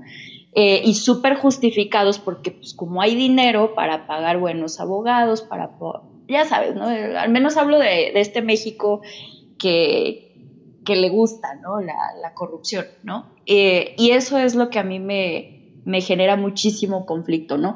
Va más allá de, de este sentido pues es que el pobre es, porque, es pobre porque quiere, ¿no? Eh, va mucho, mucho más allá. O sea, ya estamos hablando de tráfico de influencias, un montón de cosas. Creo que también es una forma de autoposicionarse, ¿no? Dentro de estos otros círculos eh, y seguir dejando como este legado, pero también de ser reconocidos, ¿no? Y, y habla de gente que tiene unas broncas ahí, yo no sé qué pasó, ¿no? Este, de, de ser súper reconocidos o reconocidas, ¿no? Insisto, la mayoría suelen ser hombres, pero... Yo no lo dejo ahí, dices, ¿no? Yo Pero, digo. y tú, mi querido Rafa, ¿cómo ves este pedo? Bueno, eh, yo creo que el coaching tiene ahí muchos problemas. Primero, es siempre esa tergiversación de conocimiento real, ¿no? Porque hay que recordarse que antes de los coaching actuales, por ejemplo, estaba se acordarán en los 90 este Miguel Ángel Cornejo, ¿no? Que qué fue lo que hizo, de forma Platón, el concepto de excelencia, ¿no? Que, que, Platón es bien importante porque es la cuestión del arete, ¿no? Esto de, esta idea de que de aquello que nos lleva hacia el bien y todo que en Platón es muy espiritual y este tipo te lo convierte y te lo, precisamente lo une a los valores capitalistas, ¿no? Tú eres excelente eres millonario, ¿no? Y si empiezas a ganar. Eh, entonces, bueno, como que todos los coaching lo que hacen es toman un conocimiento que es más o menos, eh, pues, podemos decir legítimo, ¿no? Y lo deforman y ya con eso te hacen un producto que te venden. Y por otro lado, pues el coaching actual que tiene esta idea eh, que se robaron, que a mí me rechoca, eh, porque, bueno, yo estudié filosofía, ¿no? Licenciatura, y me rechoca que agarren el, término de metafísica, ¿no? Para esta cuestión de la programación neurolingüística y metafísica, ah, y luego le dieron esta cuestión eh, como un poco esotérica de que lo que yo decreto es lo que me va a llegar y toda esta onda, porque al final eso, eso es lo que esto llama, ¿no? O sea, porque eres pobre porque quieres, pero porque tú mismo no has decretado que bla, bla, bla ¿no? Este, yo ubico un poco esta cuestión, no sé si se acuerdan a principios de los 2000, será como 2002, 2003, que salió esta película que se llamaba ¿Y tú qué sabes? que ah. agarraban elementos de física cuántica pero que te explicaban cosas interesantes, pero al final acaba siendo una película de coaching y luego sale entre los que hablaban ahí, este, porque salía Deepak Chopra, o sea, todos los masters de, de los coaching actuales y, este, y al final por ahí sale una mujer, no recuerdo el nombre, que ella hizo una especie de secta en Estados Unidos que precisamente tomando esto de, de ideas de metafísica y de neurolingüística, de que yo decreto y todo, después saca la película y el libro del secreto. ¿no? O sea, y entonces, y ese es el sustrato del coaching actual. ¿no? Este, Que luego ya después lo empezaron a diversificar, ¿no? Porque también hay coaching eh, político, ¿no? Este, ahorita hace, ah, pues hoy estaba viendo que, que, estaban dando una especie de, de, curso para que saca a tu hija del feminismo, una onda así como que... Sí, no, sí, sí, sí lo vi, sí lo vi, terrible. Yo pensaba que era meme. Sí, dije, ah, no, no. No, es neta. no, sí es en serio. Sí, sí es en serio. Y, y entonces ahí te encuentras los, estos coaching que venden una idea política y que, por ejemplo, que, y que inventan estas, estos términos de ideología de género, ¿no? Para querer contrarrestar, ¿no? Este, el derecho, los, la lucha por derechos, ¿no? Este, de grupos de diversidad sexual, o que este, utilizan esta cuestión de para hablar contra el feminismo y toda esta cuestión, ¿no? Entonces, yo creo que el coaching sí no solo es el hermano maligno, es hipermaligno, ¿no? O sea, porque realmente... Como Agustín Gaje. Ándale, o sea, e, ese, e, ¿cómo se llama esta Gloria Álvarez y todo este tipo de gente? Y por ahí vi una psicóloga, no me acuerdo el apellido, pero que esta es hija de un señor que son españoles y entonces también te venden todo un rollo de, de, de neurología pero luego te lo voltean de repente, ajá, y es un neurocoaching, y entonces te lo voltean y de repente te hacen una onda que tú, porque ves las credenciales, dices, no, es que sí debes saber, ¿no? Y luego me puse a investigar del papá, que es un, según que tiene, ¿qué es? De la Asociación de Psiquiatría de no sé qué cosa de España, y la mera la busqué por internet, y es una asociación que él mismo creó, de la cual él mismo es presidente y todo, sabe, súper patito, ¿no? Y, y, de ahí viene la, la hija, ¿no? Entonces creo que el coaching sí es así como que no solo son charlatanes, sino que ya es así como un plan bien maquiavélico, ¿no? Y, y marea Político. Y tiene finalidades políticas. Porque esta de, de, de, que tienen coaching para cada cosa está muy cabrón. O sea, eh, está hablando de una nueva dinámica de, de sectas, porque literalmente son sectas. Me tocó ver Hace poco estaba, estaba checando a un valedor, híjole, se me, fue el nombre, querida comunidad, pero es uno de estos compas que trabajan desde la filosofía de derechas, de ultraderecha, eh, dan pláticas y te explican por qué, eh, por ejemplo, el derecho a la vida y todo este tipo de cosas que maneja Provida y este tipo, pero desde un aspecto, eh, vamos, o sea, como si el vato eh, fuera la verdad de Dios, o sea, para él nunca hay duda de lo que está diciendo. Y es una de las cosas más raras que, que puede uno eh, tener, querida comunidad. O sea, si tú se te acaban las dudas, o sea, eh, es porque algo está muy mal, ¿sabes? O sea, eh, algo anda mal contigo. y estos compas te lo venden así como que, no mames, o sea, yo acabo de encontrar la respuesta a todo, ¿no? Y neurobiológicamente el niño este, es un asesinato porque a las dos semanas ya tiene sistema nervioso central. Ya empiezan a explicarte cosas que dices, a ver, entonces eres coaching, eres médico, ¿qué chingos eres? Porque, o sea, ¿por qué sabes tanto, no? O sea, del tema y con tanta seguridad, güey. O sea, a mí es lo que me, eh, me, me saca de, de, de, onda de estos güeyes, ¿no? O sea, que te dicen eh, que tienen la solución a todo. Yo creo que la solución es la duda. O sea, en el momento en que tú empiezas a dudar, empiezas a pensar, ¿no? Y estos güeyes lo que quieren es que no dudes. O sea, ahí está como que muy raro. Es un nuevo tipo de, de, charlatanería muy fuerte que yo creo que merece un programa completo, ¿eh? querida comunidad. Esto y las sectas, porque nos está aventando este tema a pues las sectas, ¿no? Cómo se, este tipo de charlatanería eran, eran sectas en México ha habido, bueno, para aventar para arriba, ¿no? Eh, y lamentablemente, querida comunidad, hay muy poco trabajo histórico y antropológico, no sé, sociológico, ahorita estaba pensando en Bussard, eh, no, no me he aventado ahí en la sociología, pero por lo menos en la antropología y en la historia no hay mucho trabajo sobre sectas, ¿eh? o sea, eh, gente que nos ve de la querida comunidad que les gustan este tipo de temas, pues ahí hay un temazo de... Y les puedo asegurar que van a encontrar cosas políticas, cosas que tienen que ver con el narco, por ejemplo, ahorita lo que hablábamos de la, de la, desaparición, ¿no? Que tiene que ver con el narco, que tiene que ver con los militares, que tiene que ver con un montón de mierda. O sea, en serio, es, es algo fortísimo, que eh, es desvirtuado porque dicen, ah, es que está estudiando un tema que tiene que ver con lo esotérico. Bueno, pues es que pónganse a pensar qué deviene de lo esotérico, ¿no? O sea, desde ahí.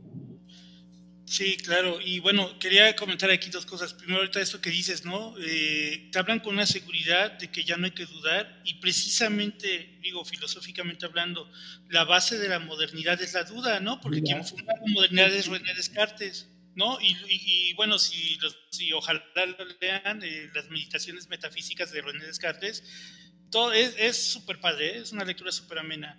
Y, este, y lo que hace él es, para encontrar una certeza, deshace toda su idea del mundo.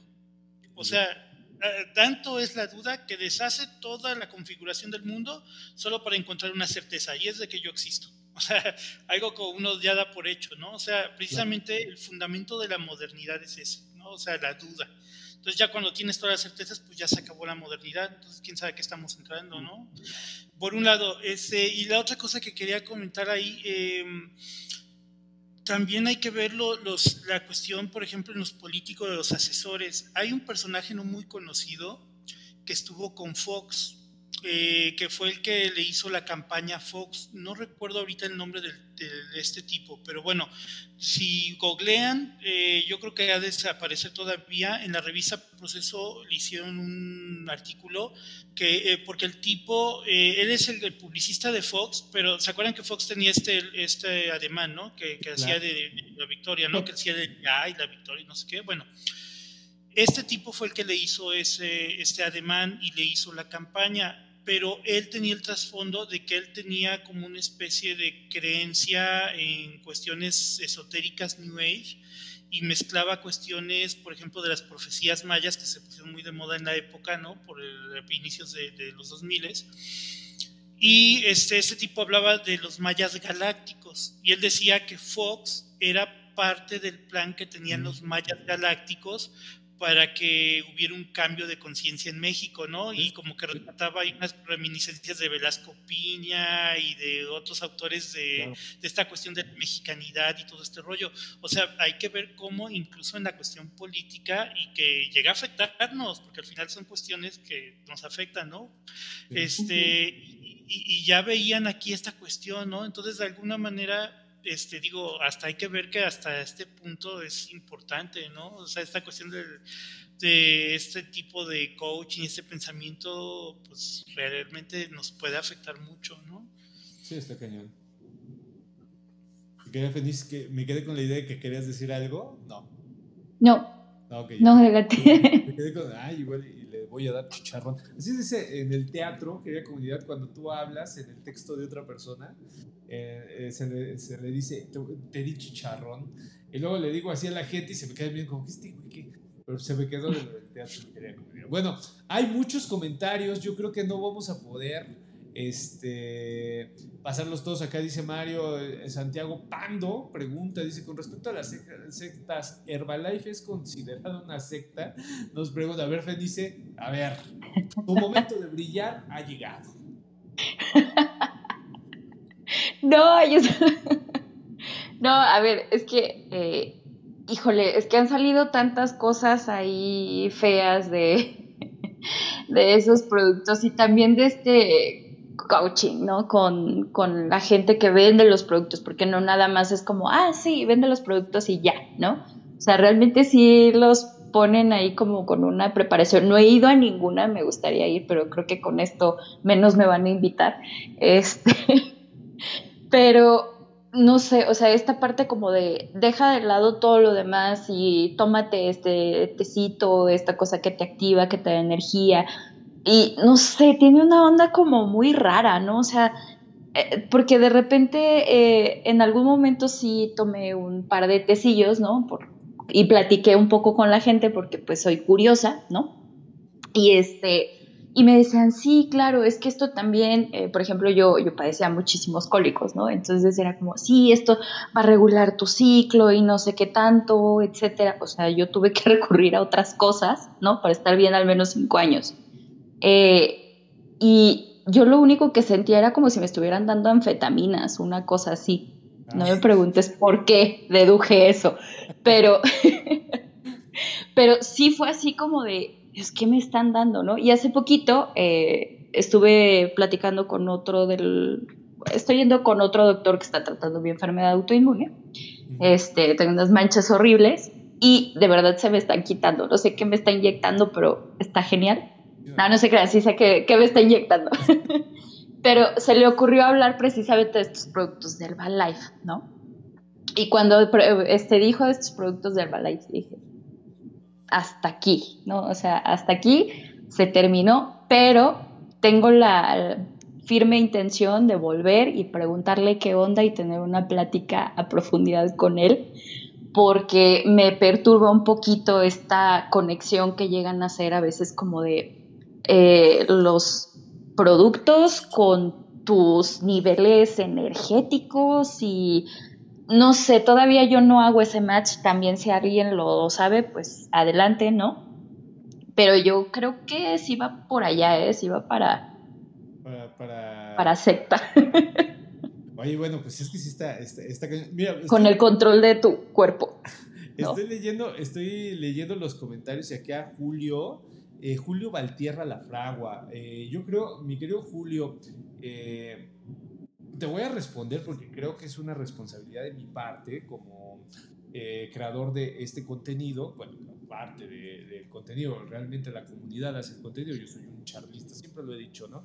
me pones, es que para ti, Chuy, lo que no comprendes lo tomas como charlatanería, me, me señalas. Pero no entiendo el contexto, mi querido Julio. No sé si el afán de la pregunta es la desacreditación sin el previo eh, análisis de la premisa que estás enunciando o si es genuino eh, lo que piensas al respecto. Eh, te lo digo porque si es la primera, o sea, si tú me quieres demostrar que estoy equivocado, creo que es muy ocioso de tu parte, hermano. Eh, yo te lo agradezco porque me voy a sentir el muy, muy, ya tengo un hater. Sería, es, es, algo, es uno de mis sueños dorados, ¿no? Tener un hater porque quiere decir que ya estoy Pero eh, si, si ese es el, punto, creo que estás perdiendo el tiempo. Pero si no es el punto, yo creo que eh, debes de empezar a analizar cómo dispones una crítica, hermano. O sea, si la crítica eh, piensas que se agota en un enunciado y este enunciado es una obra abierta, es decir, que lo que comprendes lo tomas como charlatanería, no dice nada y dice todo a la vez, creo que no estás entendiendo bien cómo se procede a debatir. Por lo tanto, me, digo, me tomo este tiempo para, pues, para tener una consideración contigo y para hacerte reflexionar acerca del punto. Si no estás de acuerdo conmigo, que a toda madre, güey. O sea, padrísimo. Pero veo un poquito más allá. Aquí hay una comunidad llena de antropólogos, filósofos, sociólogos, médicos, psicólogos. Eh, hay de todo, carnal. Entonces, si no estás de acuerdo conmigo, güey, escucha a los demás, ¿qué te parece? ¿no? No es necesario eh, estar con esta onda de hate. Y bueno, pues sí, o sea, a mí en lo particular, y te lo digo eh, eh, muy buen pedo, eh, pues yo me siento muy, muy, güey, porque ya tener un hater, pues ya es así como de caché, güey. En este medio es así como, güey, ya tengo un hater. Está padrísimo. Te mando un abrazo, güey, y no haga corajes, cabrón. tómese una tila. Acá nos ponen, este, como el mundo de la luz de Jalisco, nos ponen acá. A esta Adriana pone, una vez fui con una psicóloga que en realidad hacía constelaciones familiares. La segunda sesión me puso a constelar. Yo no sabía nada del tema, entonces me pareció rara la dinámica. Me empujaba y me intentó a pellizcar para hacerme llorar porque según ella estaba bloqueada emocionalmente y por ello no estaba conectando con su dinámica. Obvio, no volví jamás con ella. Esto de las constelaciones, no tienes idea de cómo me eh, conflictúa esto de que por medio de una teatralidad, no sé si sepa la, la les voy a explicar un poquito, ¿no? Por medio de la teatralidad vas tomando roles familiares y esos roles familiares supuestamente se ponen en manifiesto en la dinámica y a partir de ahí se genera el análisis. Se oye rarísimo. O sea, a mí desde que me lo contaron dije, güey, esto no está, no está chido. O sea, no tiene como que ninguna tierrita, ¿no? O lógica. Por lo menos en mi caso yo no le encontraba, ¿no? Y sí, es, es horrible. O sea, estar en este tipo de dinámicas también se me hacen charlatanes. O sea, se me hace en este sentido que no estás eh, más que buscando una dinámica que eh, puede ser complementada con un montón de cosas. Quizá como un ejercicio eh, estaría bien, pero como que esta dinámica que soluciona la vida, pues claramente no.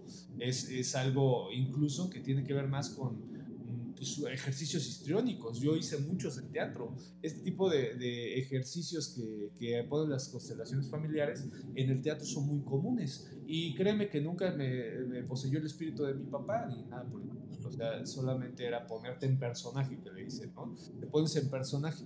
Esas son las constelaciones familiares muy difíciles. ¿Alguno de ustedes les ha tocado, Felice, eh, Rafita, estar en una de estas cosas? Es, es, es muy raro, ¿eh? Me quisieron arrastrar, pero no me dejé. Gracias. Acá, nos, puede, David David. Recientemente en algunos grupos de coaching, aparte de meter la metafísica, ahora ya están muy metidos en la onda de, de usar enterógenos para limpiar la conciencia y diversas conexiones con la naturaleza, como la conexión manglar. Eh, todo un caso, sobre todo por el precio, sí me imagino, ¿no?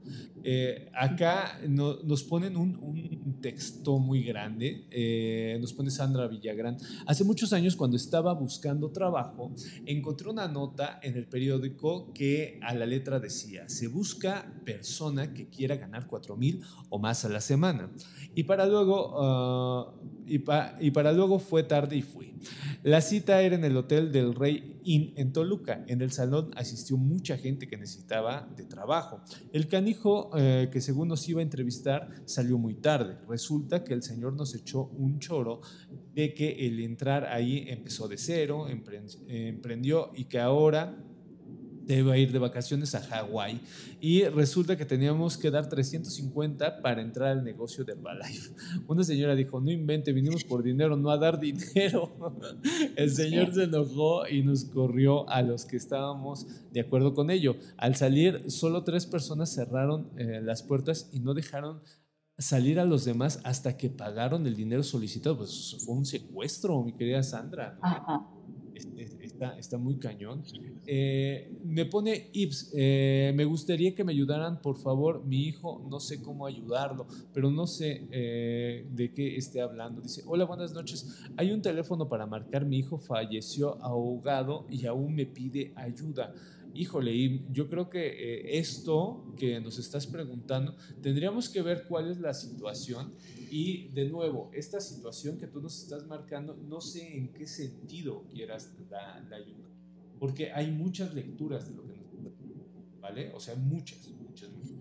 Puede ser la lectura desde la psicología, tenemos una, la querida Laura, que es psicóloga clínica y que te puede ayudar al respecto. El mismo Rafa, desde eh, el credo que él maneja, te puede ayudar. Yo, desde el aspecto histórico y antropológico, te puedo ayudar, pero no tenemos la, la solución a esto, ¿sabes? O sea, incluso tenemos a Elsa, la doctora extraña que es psiquiatra, ¿no? y que también te puede ayudar. Eh, y bueno, eh, vamos, si quieres mandarme el mensaje, adelante, pero de antemano te, te, comento que pues, son muchas las lecturas que podemos hacer a este suceso tan, tan difícil que nos estás, estás comentando, ¿vale? Eh, te mando un abrazo y disculpa lo, lo ambiguo de la, de la pregunta, de la respuesta. Oye, Chuy. ¿Qué pasó, Felice? Este, al respecto y eh, retomando un poquito lo que había comentado hace rato, ¿no? De estas situaciones tan difíciles, ¿no? En los que a veces hay mucho aprovechado. Eh, la parte del autocuidado, ¿no? O sea, creo que es indispensable pensar cada eh, uno de nosotros, ¿no? Y de nosotras, eh, cómo cuidarnos, ¿no? ante una crisis de, de, cualquier tipo, ¿no? Ya sea, insisto, emocional, económica, e, etcétera, ¿no? creo que es muy importante precisamente contar con herramientas, eh, entre otras, y hacernos de buenas redes precisamente en ese sentido, ¿no? Para no caer en manos de gente pues abusiva, ¿no? Eh, charlatanes y demás, ¿no? Y creo que también pues obviamente da para mucho más, pero sí creo que también si conocemos un poco del tema, creo que también es responsabilidad de nosotros eh, advertir un poco, ¿no? Y decir, hey, cuidado, ¿no? Autocuidado, siempre, autocuidado. Sí, desde luego. Yo creo que eh, también es una de las cualidades del grupo de Telegram, ¿sabes? O sea, en ese grupo, tú, eh, por ejemplo, si este, esta situación que tú nos estás comentando, si llega al grupo de Telegram, va a haber muchas, muchas, muchas formas de, de enunciarlo decirte, oye, yo te puedo, eh, yo lo entiendo de esta manera, ¿no? O te puedo ayudar de esta otra. ¿Y esto qué hace? Justo lo que comenta Fenice.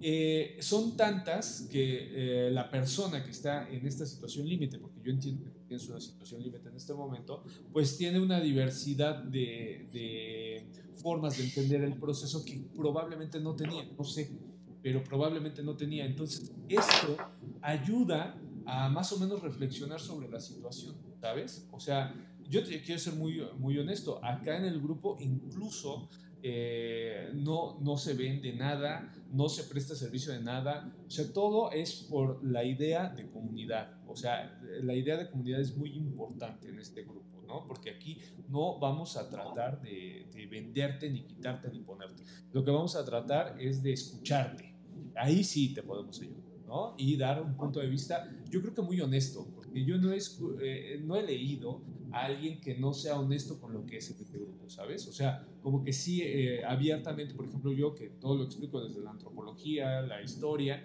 pues saben que por ahí va a ir mi respuesta. Eh, en el caso de Rafa, saben que desde la regla de IFA, él va a darte una, una explicación y cuando se requiere, desde la filosofía, desde la historia, que son los campos que maneja eh, Rafa, la querida Fenice desde la antropología, ¿no? Esto, eh, Fenice, si mal no recuerdo, también estudia esta situación de el duelo y la desaparición de personas y todo este tipo de cosas. O sea, vamos, o sea, hay cosas que la comunidad sí te puede tirar un paro, pero no tenemos la respuesta así certera, porque insisto, eso ya es de charlatanes. O sea, eso ya, ya entra en este mundo de charlatán. Hay un montón de, de, comentarios que hay comunidad, pero ya nos pasamos un poquito de, la hora y media que recomienda el programa. Eh, yo creo que mejor cerramos Y eh, la próxima, el próximo domingo, si quieren caer, mi querida Fenice y, Rafita, hacemos algo de, sectas. Nos traemos preparada alguna secta y platicamos. Eh, acá nos ponen, eh, a ver, los últimos. Dice, ah, no, pero este, esta es la continuación de otro. Dice, tenía un amigo que se la pasaba hablando sobre la historia verdadera y sobre el libro de los Bere de Alexandre Eleazar. Francamente nunca he investigado más al respecto, porque la manera en que lo hablaba siempre me pareció el clásico charlatán que dice tener la verdad absoluta sobre todo y que todos los demás están equivocados. Y me sonaba a cosas conspiranoicas. Bueno, pues es que desde la historia verdadera, mi querido, mi querido Alan, pues ya te está diciendo el sesgo. El sesgo es completamente equivocado. O sea, una persona que te diga esta historia verdadera, ni Bernal Díaz del Castillo, hermano, ni Bernal Díaz del Castillo, que le puso así a su libro, tenía la historia verdadera, ¿no? Eh, la historia es una serie de interpretaciones que pasan por lo político, lo económico, lo social y lo cultural. Cada que yo enuncio algo, tengo una postura política, tengo una postura social, tengo una postura económica, tengo una postura... Vamos, o sea, cada enunciado no es eh, inocente ningún enunciado en la historia. Entonces, eh, que te digan que es la historia verdadera, pues ahí está Francisco Javier Moreno, ¿no? Este señor que es de los de la historia, yo creo que el más charlatán de todos, ¿no? Porque él jura y perjura que sabe cuántos pedos echaba por Benito Juárez, ¿no? O sea, cosas así que dices, güey, este, ¿de dónde, de, dónde chingado sacó el dato, no? Eh, pero bueno, este tipo de, de, cosas no las creas, mi querido Alan Alamilla. Acá nos ponen eh, acerca de Herbalife, una vecina entró a la ventana, a la venta, perdón, de esos productos. Le lavaron tanto el cerebro que estaba obsesionada y convencida de que iba a ganar un millón de pesos en tres meses. Su familia tuvo que retirarla prácticamente por la fuerza de esas ventas multinivel porque terminó muy afectada psicológicamente al no lograr su, eh, su objetivo. No, tremendo, tremendo. Fíjate aquí el daño ¿no? Eh, psicológico. Y no se van a hacer cargo de eso, ¿eh?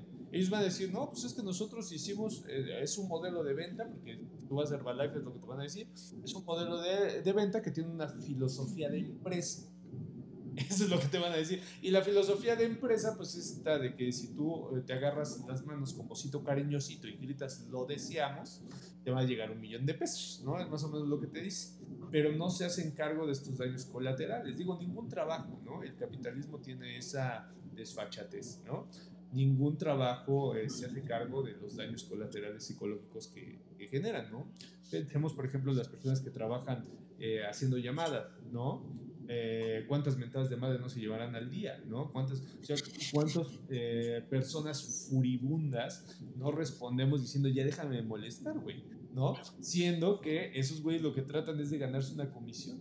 Entonces imagínense cómo llegan al día, llegan molidos, ¿no? Bueno, eh, cosas bien, bien complicadas que Acá dice, me gusta tu programa, gracias por ser tan objetivo. Muchísimas gracias, Elena.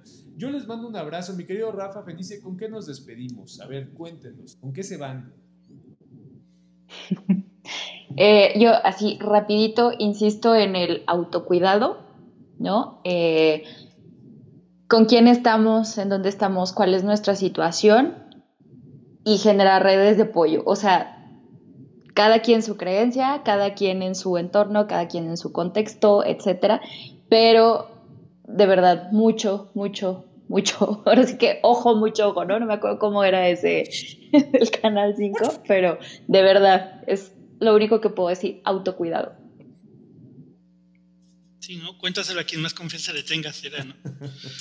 Este, pues bueno, lo que dice Fenice es fundamental y eh, por otro lado, pues siempre comparen fuentes, ¿no? Siempre investigarle un poquito a todo, porque pues, nunca hay que creerles todo a todo, ¿no? O sea, que te digan y tú buscas, ¿no? Te documentas, etcétera, ¿no? Lo que sea que estás, lo que estás entrando, porque si no, pues sí se corre el riesgo de caer, ¿no? Y eso es para todo, o sea, ¿no? Para todo, para todo. Entonces, pues sí hay como que buscar siempre, Buscar siempre, no conformarse con la primera respuesta, siempre buscar, siempre cuestionarse, ¿no? Incluso de lo que uno ya tiene como muy cierto, siempre cuestionarse y buscar, ¿no? Y ya, pues eso precisamente, pues te va a ayudar, ¿no? A no caer con esta gente, porque pues precisamente lo que hacen es convencerte, ¿no? Entonces, claro. yo iría más por ahí. Sí, yo estoy de acuerdo con tanto con la idea del cuidado, ¿no? que es, es importante, la idea de generar redes de, de, apoyo, yo creo que eso es una base increíble. Y también la honestidad, porque hay veces que la comunidad, eh, yo lo he dicho abiertamente, yo soy una persona que se considera, yo me considero un hereje.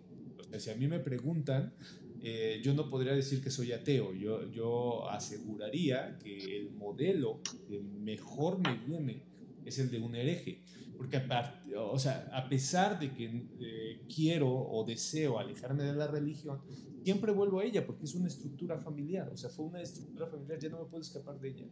Pero eh, a pesar de lo hereje que soy, querida comunidad, a pesar de que en cada momento pienso que ha sido una cosa muy mala la religión, principalmente la católica, eh, en cada momento me quedo pensando en esas veces que de manera indirecta sentí un apoyo por ella, ¿no? Eh, y fue, eh, todas esas veces fue por un apoyo incondicional, por una red incondicional. Fue eh, la bendición que me daba mi papá antes de irme a trabajar, fue el que Dios te bendiga al salir de mi mamá. Ese tipo de cosas es yo creo que de las que hablamos. cuando hay honestidad y hay profundidad, no importa tanto, ¿saben? esta situación de si es verdadero o es falso, ¿no? En la que se mete mucha gente mucha gente se mete en este, eh, pues es, un falso problema, ¿no? Porque realmente ni es verdadero ni es falso, es contingente. ¿no? Esto lo ha dicho la escuela de Frankfurt, que es una escuela muy importante de pensamiento filosófico, lo dijo hasta la hartazgo, ¿no? Pero bueno, hay que recordar que eh, para todo esto, en serio, no hay más que, las redes y redes honestas, eh, redes de, de comunidad yo eh, insisto, la comunidad del sensacional tiene esa cualidad.